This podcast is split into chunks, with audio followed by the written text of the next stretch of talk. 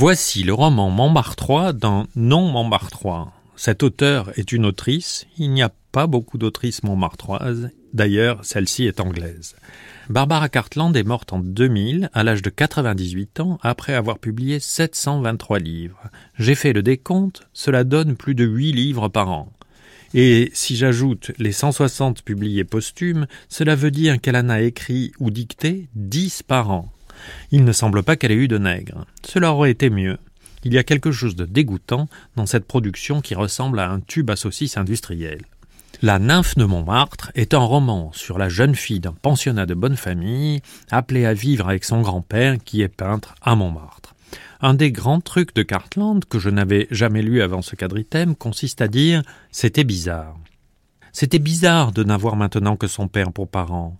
On pourrait dire qu'elle reprend avec habileté une expression de gens qui ne réfléchissent pas et ne savent pas analyser ce qui leur arrive. En réalité, je crois qu'elle ne fait aucun calcul. Elle-même pense c'est bizarre. Elle est aussi commune que ses lecteurs. Je ne dirais pas qu'elle est bête. Elle est en deçà de l'intelligence ou de la bêtise. Elle fabrique. Elle n'est pas romancière, elle fait de la mise en scène. Et de la plus lente, de la plus inutile. Je ne veux pas l'accabler car elle n'est pas antipathique, mais comparer l'arrivée en gare d'Una, son héroïne, avec celle d'Anna Karenine. Son roman rappelle que le Sacré-Cœur a été érigé grâce à un appel de fonds de l'Église, qui n'a pas voulu payer elle-même, pour le repentir de la France après la défaite de Sedan. Et c'est ce bâtiment qui vient d'être classé monument historique grâce à un conseil municipal de Paris supposé de gauche. Le Sacré-Cœur sert de contrepoint systématique à Cartland, un symbole de pureté face au fêtard montmartrois.